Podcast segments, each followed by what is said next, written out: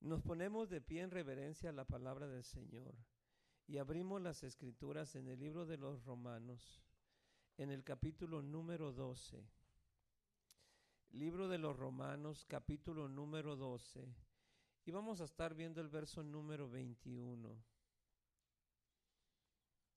Vamos a ver el 20 y el 21 del capítulo 12 del libro de los Romanos. Libro de Romanos, capítulo 12, verso número 21, 20 y 21, dice así, con la bendición del Padre, del Hijo y de su Santo Espíritu. Así que, si tu enemigo tuviere hambre, dale de comer. Si tuviere sed, dale de beber. Pues haciendo esto, ascuas de fuego amontonará sobre su cabeza. No seas vencido de lo malo, sino vence con el bien el mal. Oremos. Padre, te damos gracias por cada una, Dios mío, de las bendiciones que nos has dado a lo largo de la semana y las que nos vas a dar, Señor, en este día, Dios mío, que comenzamos una semana nueva. Dios mío, principalmente dándonos fuerza, dándonos salud, para poder, Dios mío, Señor, enfrentar cualquier vicisitud a la que nos tengamos que enfrentar, Señor, en nuestros días laborales. Te pido, Señor, que te vengas llevando todo ataque, Señor, que esté perturbando las mentes. Yo lo amarro en el nombre de Jesús. Y toda enfermedad, Dios mío, también sea reprendida. Tu palabra dice que por tus llagas hemos sido sanados. Permite que tu Espíritu Santo acomode lo espiritual a lo espiritual y que podamos aprender, Dios mío, tu palabra y podamos salir de este lugar con una mente y un corazón renovado por el poder de tu Espíritu y por el poder de tu santa y bendita palabra. Ato todo espíritu contrario que quiera robar esta semilla en el nombre de Jesús. Amén. El pueblo de Dios dice, puede tomar asiento y vamos a tener un mensaje que le he puesto por título Nuestra meta vencer al mal. Nuestra meta vencer al mal. Cuando vamos a la escritura, el apóstol Pablo en este, en este mismo libro de los romanos nos habla acerca de la guerra que hay entre, entre el bien y el mal, entre nuestra carne y entre el espíritu. De tal manera que la vida del creyente es una guerra continua, una guerra que el cristiano, el Hijo de Dios, debe de procurar vencer a como de lugar. No hay tregua, no hay forma de que nosotros como hijos de Dios podamos darle oportunidad al enemigo, no hay forma. Porque cuando vamos a la escritura sabemos, aleluya, que cuando el, el, mal viene y vence, lo único que trae a la vida de cada uno de los creyentes va a ser angustia, dolor y desesperación. ¿Por qué? Porque el Señor Jesucristo lo dijo. Él dijo que el enemigo vino para matar, para robar y para destruir. Tres propósitos tiene el enemigo, matar, robar y destruir. Y como esa es su meta, él, no se desvía, Satanás no se desvía de sus metas. Cuando él se propone hacer algo y que, eh, y que mayormente cuando vamos a la escritura, ese es, ese es a lo que él se dedica, entonces él no se va a desviar para ningún lado. Él va a esforzarse en cuanto todo lo que él pueda porque es tenaz, Satanás es tenaz, él no, él no se detiene. Porque él trata a, toda costa de que el Hijo de Dios deje de alguna manera de pertenecer al reino de los cielos. Ahora, cuando vamos a la escritura y en esta tarde yo le quiero eh, dar a conocer que hay una forma que nosotros podemos en la que nosotros podemos ser vencedores. Se trata de que cada uno de nosotros podamos demostrar, no solo al enemigo, pero también podamos demostrar a los seres humanos que están sufriendo en las garras del diablo, que nosotros podemos ser vencedores, que podemos tener victoria sobre todas las cosas que el enemigo viene para tratar de obstaculizar que Dios termine su obra en nosotros. Hay muchas personas alrededor del mundo, a nuestro alrededor, que están sufriendo. Muchas lo aceptan, otros no lo quieren aceptar. Sin embargo, apartados del Señor siempre va a haber sufrimiento. Jesucristo dijo, sin mí nada van a poder hacer. No importa qué tantas cosas se traten de hacer, cuando no es Dios el que está sacándonos adelante, nunca vamos a lograr hacer nada. Y entonces el no lograr hacer nada, el no lograr llegar a metas que nosotros como seres humanos nos proponemos, automáticamente lo que traen a nuestra vida es dolor, angustia, desesperación. Ahora, en las cosas del Señor como creyentes, entonces nosotros estamos enfrascados en una guerra en la que nosotros debemos demostrarle a los ángeles, a los demonios, al ser humano, que nosotros podemos ser vencedores sobre tres cosas, sobre el mundo, sobre la carne y sobre los demonios. Tres cosas, vencedores sobre el mundo, vencedores sobre nuestra naturaleza carnal y vencedores sobre los demonios. Son tres enemigos. Cuando vamos al Nuevo Testamento, los demonios, los apóstoles, mayormente el apóstol Pablo, el mayor escritor, no habla tanto de los demonios en algunas ocasiones, pero habla bastante de la naturaleza humana, habla bastante de la carne. De tal manera que cuando vamos a este capítulo del libro de los Romanos, el apóstol Pablo hace una, hace una teología importante acerca de las cosas que el cristiano tiene que hacer. En, los primeros versos habla acerca del sacrificio que debemos de ser delante de Dios, debemos ser una ofrenda viva delante del Señor. Debemos presentarnos como un sacrificio vivo delante del Señor. Después dice que debemos de servirle a Dios con los dones espirituales. Después más adelante habla y dice que debemos de actuar con un carácter cristiano obedeciendo a las autoridades, de tal manera que el bosquejo que, el apóstol Pablo habla en este capítulo 12 del libro de los Romanos, da a conocer cómo nosotros, cómo el carácter de nosotros se debe desarrollar. Para poder desenvolver todo este capítulo 12 y capítulo 13 del libro de los Romanos, tendría que llevarme yo muchos muchas horas de estudio que no las tengo ahorita, pero que lo vamos a tratar de ver en, un, en, una vista rápida en una vista rápida, en estos dos textos en los que se encierra la mayoría de los textos, de los, de los textos que están en el contexto del capítulo número 12. Ahora debemos entender que el mal, lo debemos entender de esta manera. El mal no vale nada. A ver, diga, el mal no vale nada. El mal no vale nada, el mal es cero. ¿Ok? El mal es cero. El mal no vale nada. ¿Por qué? Porque el mal, para que pueda actuar, necesita a la voz del Señor que el bien deje de actuar.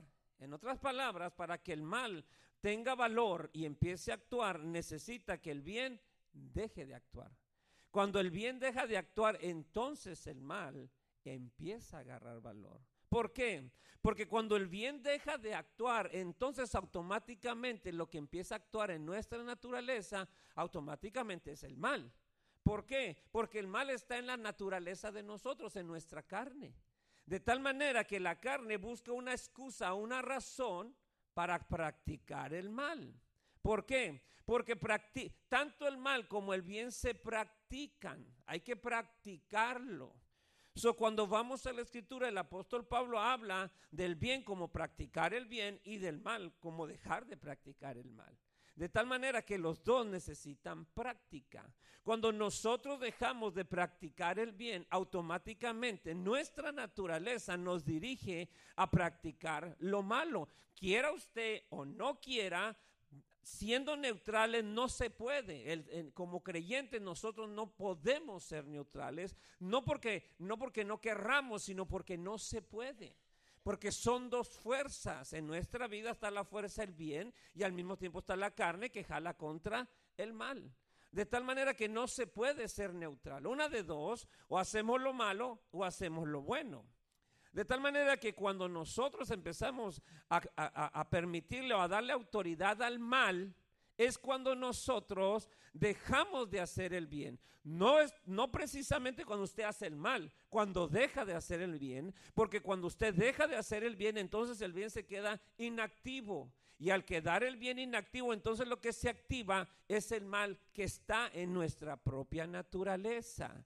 El capítulo 8 del libro de los Romanos, el versículo 1, por eso Pablo viene y dice, ahora pues ninguna condenación hay para los que están en Cristo Jesús. Y lo dice una condición, los que no andan conforme a la carne, sino conforme al Espíritu. En otras palabras, lo que no le, no hay condenación para aquellos que no obedecen a la carne, sino los que obedecen al Espíritu. Cuando nosotros practicamos obediencia al Espíritu de Dios, entonces no hay condenación. ¿De quién? Del diablo, de la carne, del mundo, ni de Dios. No existe condenación cuando nosotros practicamos el bien haciendo la voluntad de Dios que nos dicta su palabra a través del Espíritu Santo. En otras palabras, es una práctica continua la que tenemos que hacer nosotros. Práctica. Practicar el bien. Necesitamos entender que andar el espíritu no es decir que somos espirituales. Practicar el andar en el espíritu es practicar las cosas buenas que nos dicta la palabra y que nos dicta el Espíritu Santo. Eso es andar en el Espíritu cuando la palabra de Dios nos habla y entonces decidimos obedecerla con el poder del Espíritu Santo, porque tampoco sin el poder del Espíritu Santo tampoco se puede poner por obra lo bueno que está en la Escritura. Se necesita el Espíritu Santo que nos da la fuerza, la fortaleza, la capacidad para poner por obra lo que está escrito en la palabra del Señor. Y todo esto es un círculo de práctica. Si usted se fija, la gente mala para hacerse bien mala, tiene que practicar lo malo. Usted mira a alguien que mata el primero, lo mata, y entonces como que le da asco y como que vomita y como que le da mm, pánico, pero cuando ya mata el segundo, ya no tanto. Cuando mata el tercero, ya no tanto. Cuando mata el cuarto, ya no tanto. Y cuando ya mata mil, como uno de los sicarios que mató mil cuatrocientas personas, pues menos. ¿Por qué? ¿Qué lo llevó, aparte del diablo, qué lo llevó a no tener la la misma sensación con el primer muerto que con mil? La práctica.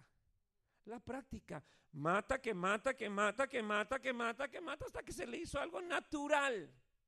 Cuando nosotros venimos y practicamos en los caminos del Señor, practicamos lo bueno, con la ayuda del Espíritu Santo, Aquel practica lo malo con la ayuda de Satanás, de los demonios. Nosotros practicamos lo bueno, escrito en la palabra de Dios, con la ayuda del Espíritu Santo. De tal manera que se requiere práctica. En ambos lados se requiere práctica. Sin práctica, ninguna persona se hace experta en algo. ¿De qué se trata?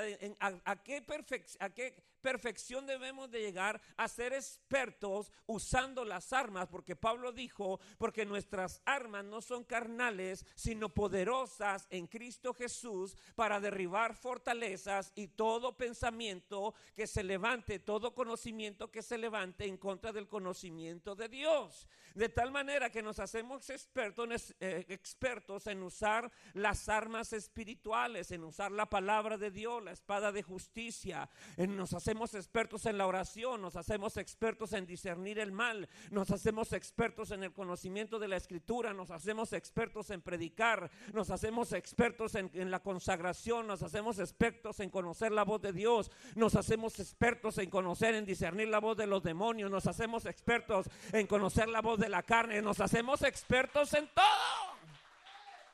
Sí. Cuando practicamos empezamos a hacernos expertos en las cosas de Dios. Todo lo que es espiritual, todo lo que es de Dios nos empezamos a hacer expertos. Cuando nosotros practicamos, al ser practicantes, entonces a nuestro lado siempre va, siempre en nuestra mente va a haber el deseo de practicar lo bueno. Al practicar lo bueno, entonces el mal sigue siendo cero. Cero. El problema es este. Que cuando alguien viene que sabe, la Biblia dice, hay de aquel que sabe hacer lo bueno, dice así, hay de aquel que sabe hacer lo bueno, pero, ahí está el pero, no lo hace, no lo practica, no actúa, no lo pone por obra. Hay de aquel que sabe que darle un cachetadón a la vieja es malo y se la sigue cacheteando. Hay de aquel que sabe que decir un montón de majaderías es pecado y sigue diciendo majaderías. Hay de aquel que sabe que poniéndose así como un gallo enojado es pecado y se sigue poniendo como un gallo. Hay de aquel, dice la Biblia, que sabe, sabe, tiene conocimiento de lo que es bueno, pero no lo practica. Hay de aquel que sabe hacer lo bueno, pero no lo hace. No se trata de saber lo bueno, se trata de actuar en lo bueno. Y eso es lo difícil. Actuar en lo bueno. ¿Qué es lo que mucho, por qué la iglesia va trompezándose y cayendo y cayendo y cayendo y cayendo y cayendo? Porque mixtean bueno con malo. Nunca ha funcionado la mixtura bueno con malo. La Biblia condena las mixturas. No se puede mixtear lo bueno con lo malo. La Biblia dice, hay de aquel que a lo bueno llaman malo y a lo malo llaman bueno. ¿Y qué es lo que está haciendo la iglesia en este tiempo? Mixteando por ganancias deshonestas, mixteando lo bueno y lo malo. Ok, sí es malo, pero poquito, no, no, un poquito, ay, dele, usted dele. Este, sí, es malo, es malo que usted ande encuerado, pues es malo, pero pues, pues póngase unos calzones que no sean transparentes. anda en calzones, pero nomás que no se transparenten. Eh, sí es malo, pero pues, usted puede hacer poquito, no a poquito, ¿ok? Y entonces hacen un lado lo que la escritura enseña, porque la Biblia dice un poco de levadura leuda toda la masa. Y una mosca, dice, muerta, echa a perder todo el perfume del perfumista. No se necesita tener un ejército de moscas, no se necesita tener un, kilos y kilos de levadura. Un poco de levadura y una sola mosca pueden echar a perder todo. Sin embargo, hay gente que sabe tejer bueno con malo, bueno con malo, mixtean bueno con malo, bueno con malo, ácido con dulce, agrio con dulce. Son buenos para hacer ese tipo de mixturas y lo único que hacen es de que le dan poder al mal. Al mal. Porque con este tipo de mixturas no, gana, no le gana el bien al mal. No, con este tipo de mixturas se enmascara el mal y el mal crece, crece. ¿Y sabe quiénes son los dañados? Porque usted, muchas de las veces la gente cree que el mal es, eh, eh, es a todo mundo que daña. No, en un hogar el, el mal daña al que lo está haciendo. Daña al que lo está haciendo. El que está actuando en lo malo es el que queda dañado, el que, el que está, es el que está quedando mal. De tal manera que el, que el que queda mal es el que como el que toma una mala decisión. El que queda dañado es el que toma esa decisión. El que toma una mala decisión es el que va a cometer errores tras errores, tras errores, tras errores por no saber tomar buenas decisiones. De tal manera que cuando vamos a la escritura entendemos que no hay forma, no hay forma de vencer al mal solamente practicando el bien. Actuando en el bien, actuando en lo que la escritura enseña de lo que es bueno y de lo que es malo. Cuando nosotros venimos, y entonces le voy a poner como una ilustración, el mal es un cero, el mal es un cero. Pero nosotros como creyentes venimos y decimos, bueno, pues no es tan malo, voy a hacer esto, es malo, pero no es tanto. Desde el momento que nosotros venimos, Satanás nos dice, es medio malo. Desde el momento que nosotros brogamos o enmascaramos el bien para salirnos con la nuestra y hacemos malo aunque parezca bueno, entonces el mal sabe que es malo. El mal, si hablara el mal y nos hablara como un ser, nos dijera, ¿para qué te haces tonto? ¿O para qué te haces tonta? Si sabes bien que aunque le estés poniendo una máscara, es malo. Aunque le estés poniendo otro nombre, es malo. Aunque lo estés escondiendo abajo de la carpeta, es malo. Si pudiera hablar un ser que se llamara mal, nos dijera eso. No, te estés engañando. Cuando vamos a la escritura, no es el enemigo, pero es Dios. Y nos dice, no te engañes tú. Porque Dios no puede ser burlado. En otras palabras, si yo cometo una falta, yo tengo que venir delante de decirle, Señor, yo cometí esta falta. Es lo que neutraliza el mal que por alguna razón hice. Venimos y Señor, cometí esta falta, perdóname. O si la hice al prójimo, venimos con el prójimo, eh, eh, hermano, amigo, eh, tío, tía, madre, padre, esposo, esposa, perdóname porque cometí esta falta. Y entonces se neutraliza, pero no se puede enmascarar. No se puede enmascarar. Usted no ha visto cuando, bueno, a lo mejor usted ha vivido, porque yo lo he, llegué a vivir y lo he vivido. Muchas de las veces cuando se enoja la pareja, no está esperando, los dos están esperando que, que, los dos vengan. ¿Eh? Y al final ninguno de los dos, como pues son pareja, pasa el tiempo y bueno, pues ni modo. Y ya se une el uno y se une el otro y nos unimos. ¿Por qué? Porque somos pareja. Y entonces nos unimos. Pero entonces allí ya agarra ventaja al mal. ¿Por qué? Porque ni yo le pedí perdón a ella, ni ella me pidió perdón a mí. No nos reconciliamos a través del perdón. Nos reconciliamos a través de un acto físico, nos reconciliamos a través de algún acto romántico, qué sé yo, a lo mejor vine, no le pedí perdón, le traje un ramo de flores como de mil dólares y se lo puse enfrente y ya ella se puso así contenta por el montón de mil dólares de flores y entonces ya con eso ella ya se quedó alegre. Pero esa no es la regla bíblica. La regla bíblica no es de que yo le lleve unas flores de mil dólares o le compre un carro por lo que le hice, aunque mi esposa estaría muy contenta, aunque no le pidiera perdón que le diera un carro nuevo. Pero no es esa, no es la regla bíblica. La regla bíblica es de que si yo cometí una falta con ella, no venga y le dé un carro, venga y le diga, mujer, perdóname, porque cometí esta falta. Yo sé que te dañé, yo sé que te herí. No que le dé gifts, So, cuando vamos a la escritura, la forma de neutralizar el mal es con el perdón.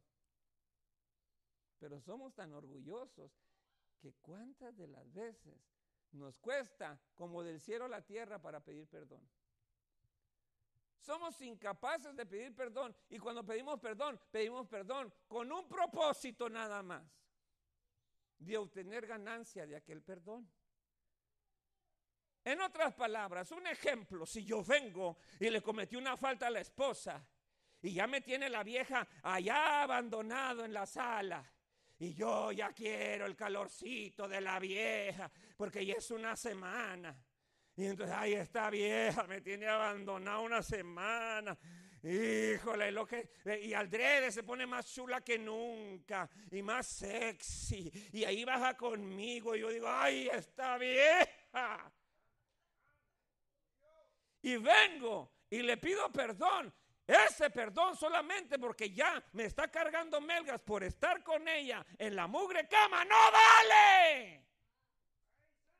No vale. Porque le estoy pidiendo perdón por, por algo carnal. Y sabe que esos tipos de perdones así son por todos lados. Esos perdones apululan en la iglesia. Todo el perdón es por, por, no por arrepentimiento, no por angustia, no por dolor, no porque me comporté como un gallán, como dicen los hondureños. En México no dicen gañán, pero en Honduras dicen gañanes. No porque me convertí como un, comporté como un gañán, no, porque quiero estar con, con la vieja. Y entonces la vieja, pues, con la cara media torcida. En vez de agarrar autoridad y decir, no, señor, usted aquí a mi lecho no entra carnudo. Usted no va a venir aquí pidiéndome perdón porque ya se lo está cargando el grillo. No, Señor. Usted sí tiene que arrepentir porque lo que usted hizo es malo. Porque lo que usted hizo me dañó. Por lo que usted hizo me caló. Por lo que usted hizo hizo algo malo. Usted tiene que arrepentirse. Y entonces pues la vieja. Si fueron por flores, por flores, si fue por carro, por carro, si fue porque le aumentó el chivo, por el chivo. ¿Y sabe qué es lo que sucede? Que Satanás ve que todo esto, todo eso malo que se hizo, no se borró. Ahí quedó. ¿Y cuántas de las veces es ni siquiera existe ese perdón? Y entonces, ¿sabe qué pasa? Que se va haciendo una gran montaña. Una montaña que usted y yo no vemos. ¿Por qué? Porque bueno, pues ya, ya convencí a la vieja, yo ya, ay, ya gracias a Dios. Ay, ya la vieja, ya está. Y entonces ya estoy con ella.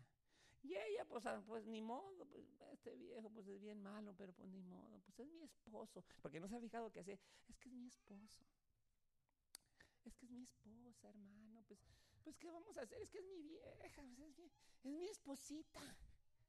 Y entonces no nos damos cuenta que como no, no se quitó, ahí se va quedando, y se va quedando, y se va quedando, y es así, se va haciendo una gran montaña. Después empiezan a venir un montón de cosas y preguntamos, ¿Por qué? Uno le echan la culpa luego, luego, a la suerte y se quieren ir con las brujas a que les lean las manos. Léame la mano porque no me está rindiendo, estoy salado. Y la vieja, vete, estamos bien saladas, a ver qué haces. Y andan los dos tontos con las brujas, que les, les chequen las manos o las, qué sé yo, a todo lo que hacen las brujas y, les den ahí unos huevazos y, les den unos ramazos. Y, ¿Y por qué? Porque quieren arreglar la situación, pero no entienden que esa situación se vino, Satanás ganó ventaja por la consecuencia de no verse arrepentido de corazón y de haber pedido perdón de corazón los unos con los otros. De corazón.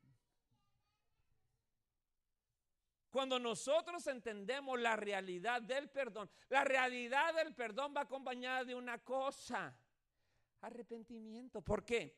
Porque cuando usted va al libro de los hechos, estaban bien asustados tristes porque Pedro les dio un sermón acerca de, la, de cómo mataron al Señor Jesucristo y cómo lo crucificaron y cómo se resucitó a los muertos y cómo el Espíritu Santo había caído sobre la iglesia y le estaba predicando y fueron contristados en su corazón y vinieron y dijeron, hermanos, ¿qué debemos de hacer? Por su pecado que habían hecho, salió ese, esa, esa pregunta, ¿qué debemos de hacer? Y le dijeron, arrepentíos Convertíos y bautícense cada uno. Conviértase. Quiere decir que el perdón va acompañado de arrepentimiento y de conversión. Me arrepiento de lo que te hice y me convierto de esta actitud que tengo. si voy para allá, para lo negativo, me convierto para el otro lado, para la parte positiva, y me arrepiento de corazón de lo que te hice. Cuando hay arrepentimiento y hay conversión, entonces el perdón es real. Yo no sé, pero a mí, me han, a mí me han ocurrido esos perdones que caen gordos. Hay unos perdones que caen gordos. ¿De los que? Perdóname. Perdóname. Perdóname.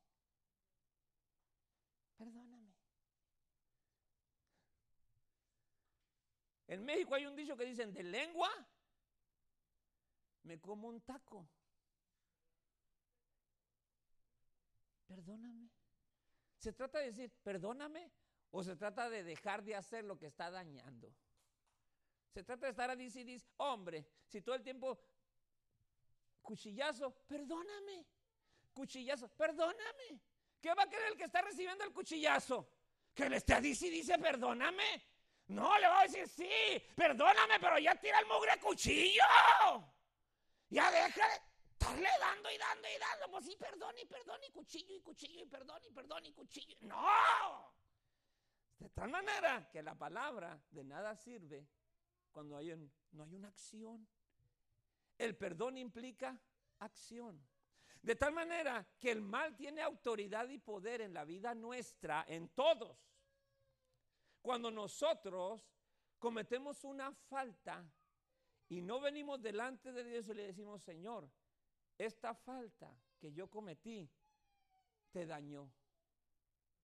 Esta falta que yo cometí dañó tu carácter, alejó tu presencia de mi vida.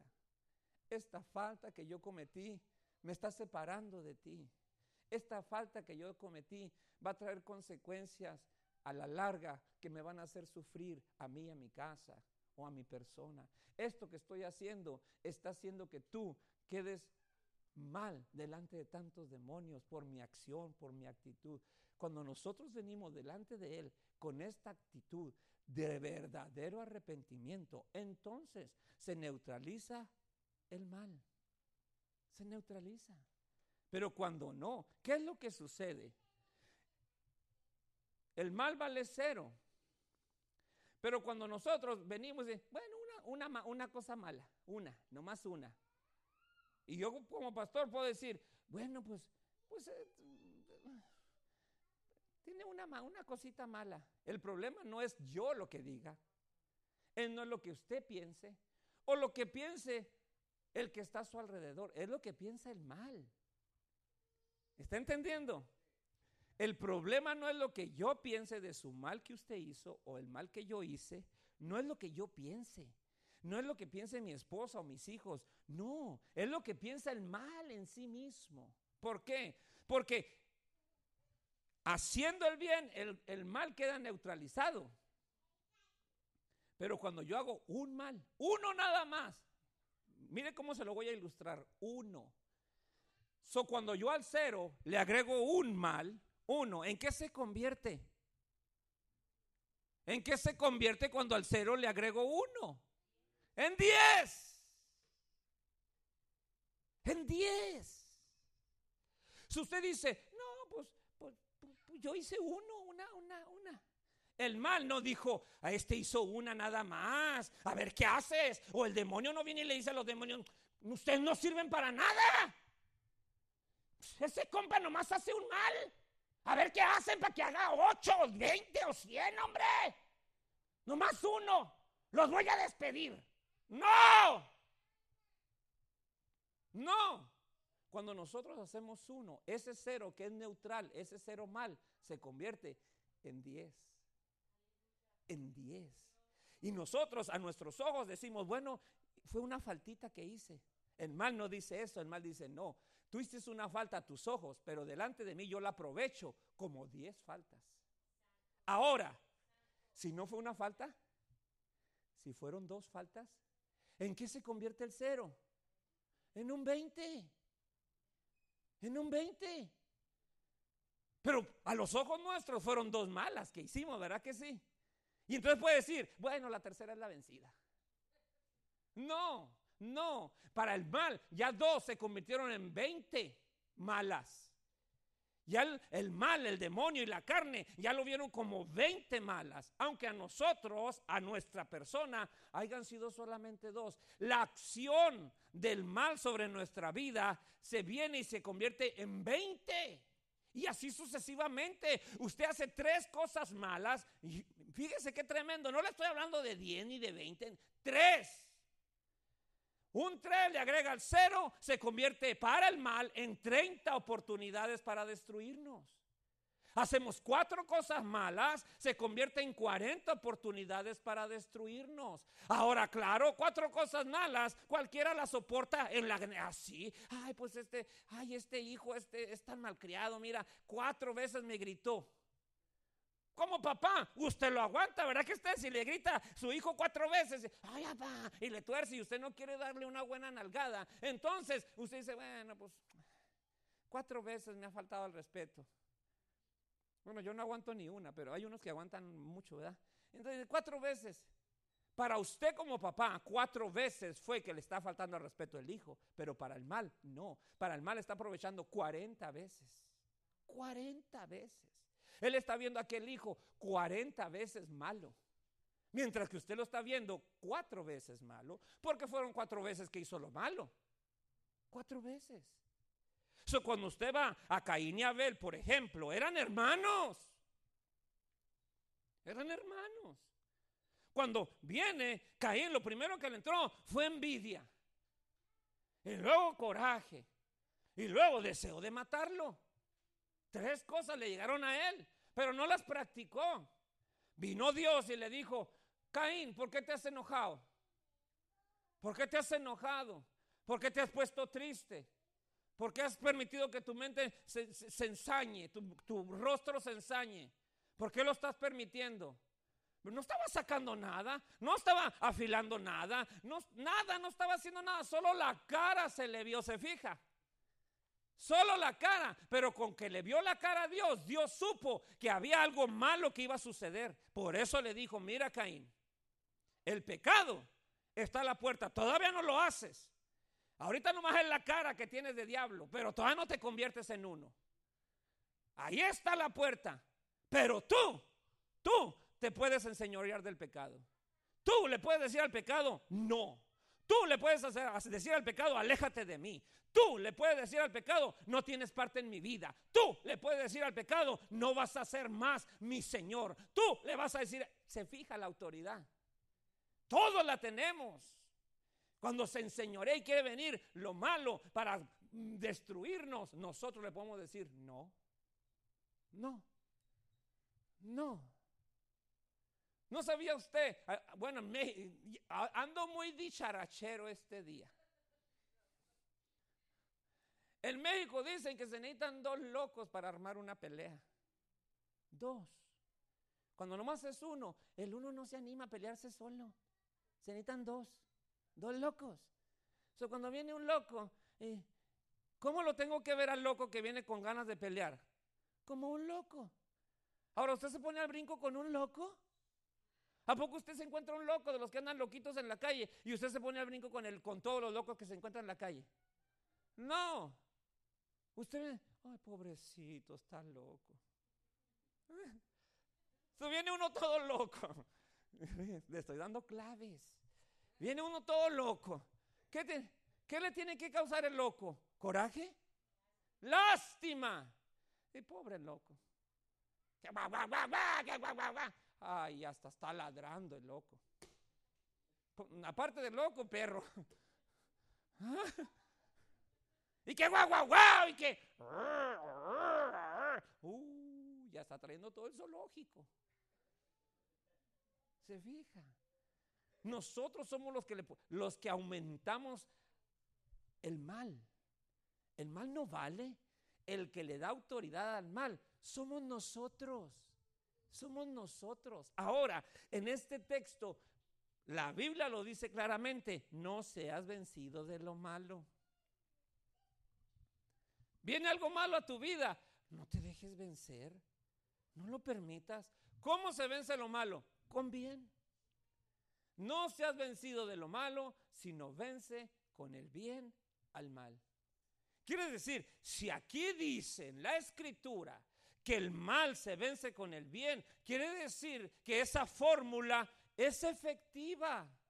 Es efectiva, pero por naturaleza, como dice la Biblia, que éramos, éramos, pero aún todavía en la iglesia todavía muchos seguimos siendo hijos de ira. Pero la Biblia dice, éramos hijos de ira. En otras palabras, el papá de nosotros se llamaba ira.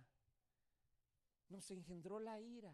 Entonces, en nuestra carne lo primero que aflora siempre, eh, sea, sea gritón o no sea gritón, lo que aflora siempre es la ira. Siempre. el, el, defecto más notable y que siempre aflora en la vida de nosotros es la ira, siempre. Algunos no, no, no, no, no, no, no se airan así gritando. Yo me airo, yo grito. Yo soy gritón cuando me airo. Yo, ¿verdad? ¿Qué pasa? ¿Qué está pasando? Otros no gritan. pero se vengan. ¿Eh? Yo no sé qué es más pecaminoso, gritar o vengarse. Porque el que grita se desahogó. Mientras que el que no grita, serio, mire. Ya vas a ver. A su nombre, hermano. Pero aquí dice, no, tú no te dejes vencer por lo malo. No te dejes vencer por lo malo. ¿Cuántas cosas diariamente nos rodean que sabemos que son malas? ¿Cuántas cosas? ¿Cuántas? Muchas. Desde el momento que nosotros nos levantamos, ya nos rodean cosas malas. ¿Por qué? Porque lo digo yo. No, porque Jesucristo mismo lo dijo. No os afanéis por el día de mañana. Bástale a cada día su propio mal. Cada día ya tiene algo malo. Cada día, siempre, cada día cuando ya nos levantamos hay algo malo. Quiere decir que cada día que nosotros nos levantamos, nos tenemos que levantar preparados para vencer al mal todo, cualquier cosa mala que venga. Tenemos que estar preparados, tenemos que estar revestidos con, con, la presencia del Señor en nuestra vida, con su palabra, entendiendo que el mal nunca va a ser ajeno a nuestra vida, porque el mal está en nuestra naturaleza, porque el mal está en los humanos, porque el mal está en el mundo, porque el mal está a nuestro alrededor y siempre tenemos que estar vestidos para poder vencerlo. ¿Y cómo lo vamos a vencer? No permitiendo que el mal nos venza a nosotros, que el mal nos gane a nosotros, porque hay algo muy maravilloso de Dios para con nosotros los hijos de Dios. Hay algo extraordinario que antes de que llegue el mal, él no lo da, no, no los hace, no lo hace saber. Cuando está en nuestra vida el mal, algo que quiere florecer en nosotros, ahí sabemos, cada uno, ¿acaso usted no sabe cuando hay alguna cosita oscura que se quiere empezar a mover en su vida? Todos sabemos, todos, grandes, pequeños sabemos que hay alguna cosita mala. Mire,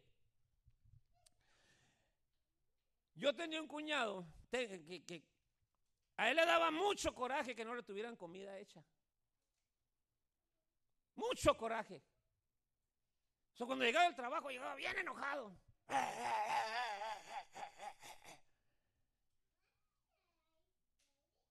Todos los días era la misma. Y como yo estaba allí, era misionero y estaba con ellos, cristianos, mi, hermana y mi cuñado. Entonces le dije a mi hermana, hermana, pues, pues, ¿qué pasa?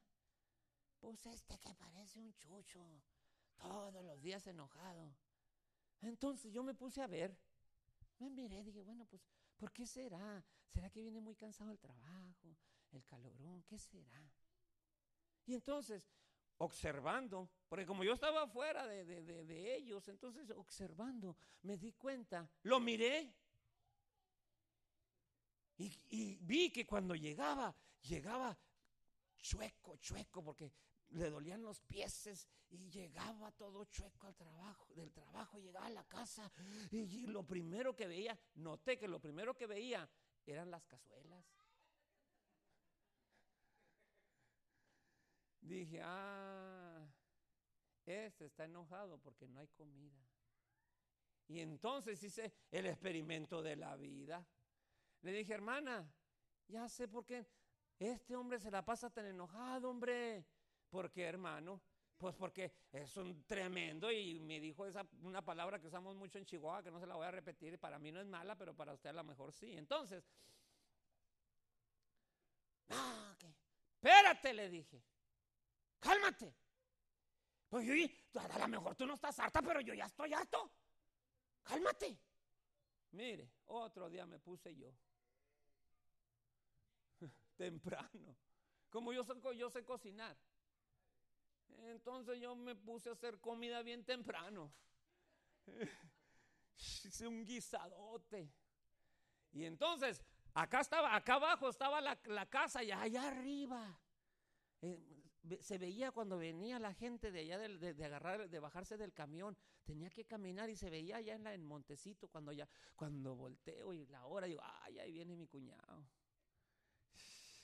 Y mi hermana nomás viéndome. ¿Qué estás haciendo, Ramón? Déjame hacer comida. Yo, no, usted se calma. Usted déjeme a mí. Porque ya los dos me tenían hasta el tope. No, no, le, espérate, le dije.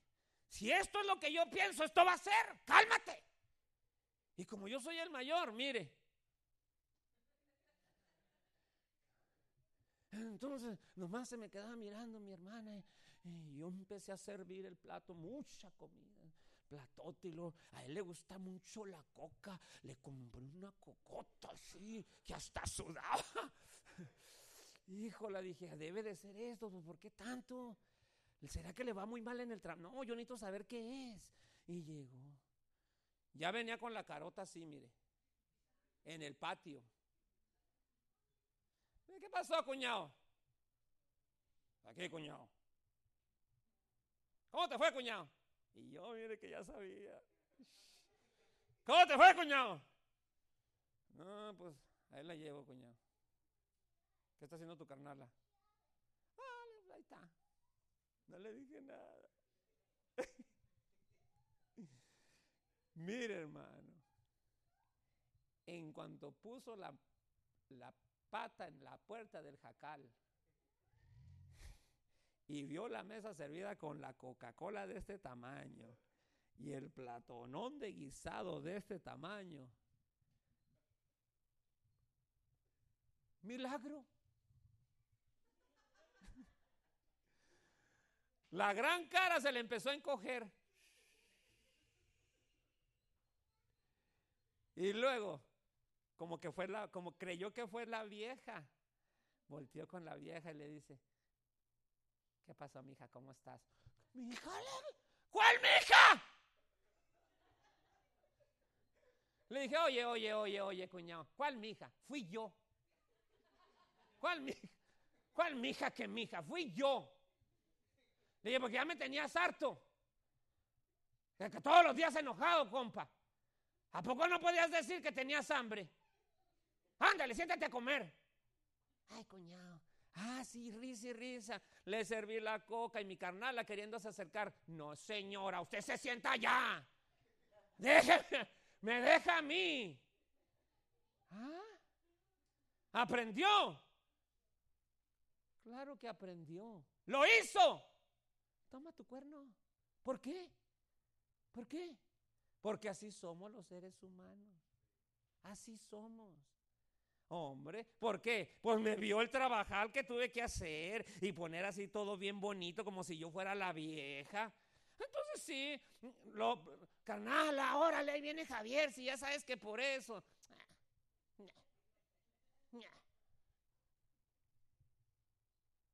¿Cuántos de nosotros tenemos la solución para vencer al mal? pero no lo hacemos. No lo hacemos. Hombre, yo siempre pongo, ya voy a acabar. Yo siempre pongo este ejemplo. Si yo fuera vieja, que no soy, porque mi hijito lo, lo dijo, ay Señor, no, si yo fuera, si yo fuera, mire, trajera al viejo, Aquí en la mano. Aquí. ¿Por qué? Porque la Biblia dice que la mujer sabia edifica. ¿Y cómo edifica? Adelantándose al mal. ¿Cómo dice aquí que tenemos que vencer? Con bien. Con bien. Pero ¿sabe por qué fracasamos muchas veces en esto? Porque no sabemos lo que es bueno y lo que es malo. ¿Cuántas veces el viejo cree que conoce a la vieja y no la conoce?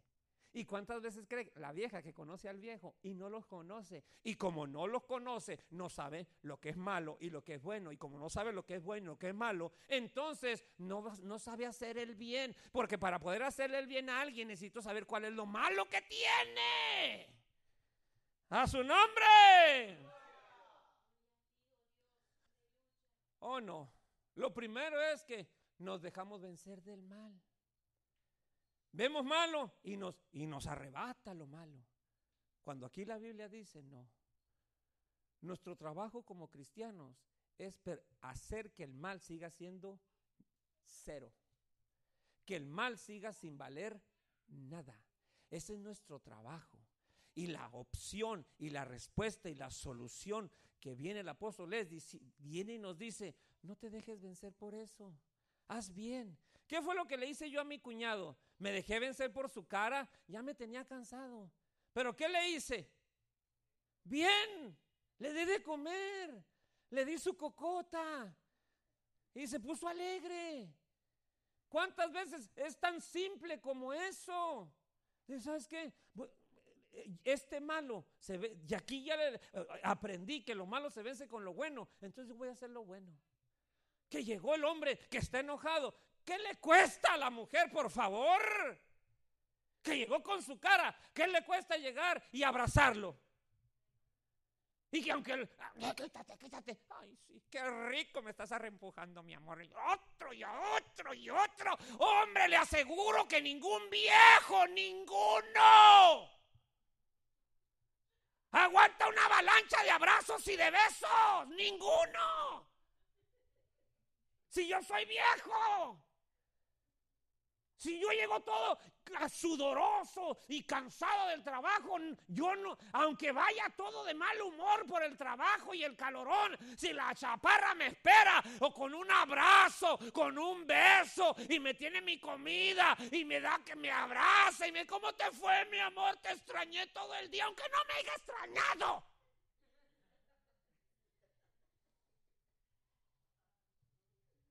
¿Acaso voy a estar como un palo?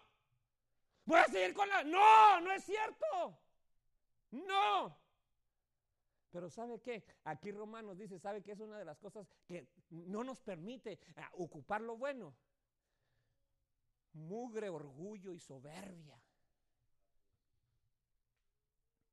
Que ni la soberbia del, ni la soberbia de la vieja, ni el soberbio del viejo quiere dar su mano a torcer. La soberbia. Y aquí el libro de Romanos, en este mismo capítulo, no tengo tiempo de enseñárselo, pero aquí mismo dice, asóciate con los humildes.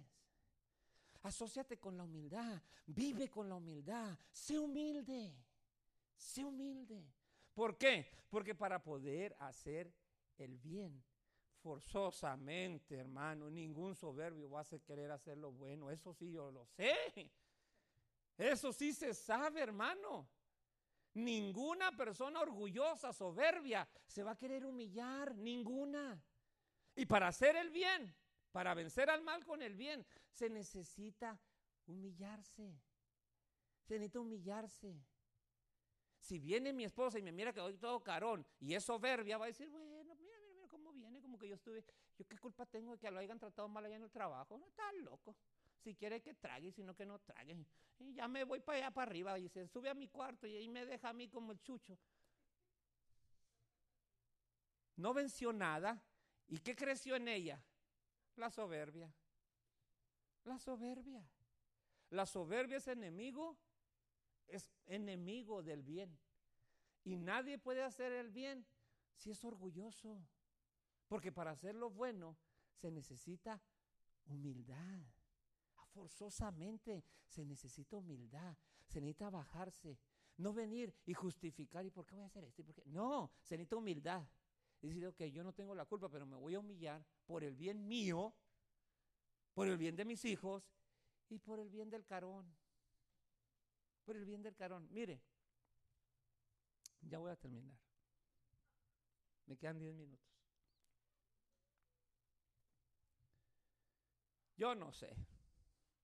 Ahorita el fenómeno del niño viene bien pesado. Esta temporada de verano va a estar al bonito el calor. Ahora, las mujeres que trabajan en lo fresco y si el viejo trabaja en el calor, ¿de qué se tiene que preparar la esposa? De antemano, de tenerle aunque sea una limonada con hielos. ¿Por qué? ¿Por qué? Porque el mal quizá no sea el patrón, el mal quizá no sean los trabajadores, pero el sol va a estar como un diablo. el sol va a estar como un diablo. ¿Y sabe qué es lo que hace cuando uno está en el solazo trabajando todo el santo día? Uno quisiera si no ora, ahí ora uno a Dios. Y se quiere convertir uno en, así como en, en, Elías o en Josué. Y Señor, por favor, que salga una novecita que tape ese sol. ¿Sabe cómo se llega a la casa? En el tiempo de calor. No se lleva, no se llega en el tiempo de frío, no se compara el cansancio normal a la casa que el cansancio con el calorón todo el santo día. No se compara. Ahora, por naturaleza, ¿cómo va a llegar el asoleado? Dígame, ¿cómo va a llegar el asoleado? Molesto, enojado, probado, ansioso, desesperado, de todo. ¿Qué lo va a estar dominando a él por causa del gran calorón? Lo malo. ¿Quién necesita lo malo que lleva por el calorón aquel viejo? Lo bueno, lo bueno. Quiere decir que haga de cuenta que allá en la casa lo está esperando un bombero. un bombero que en cuanto llega,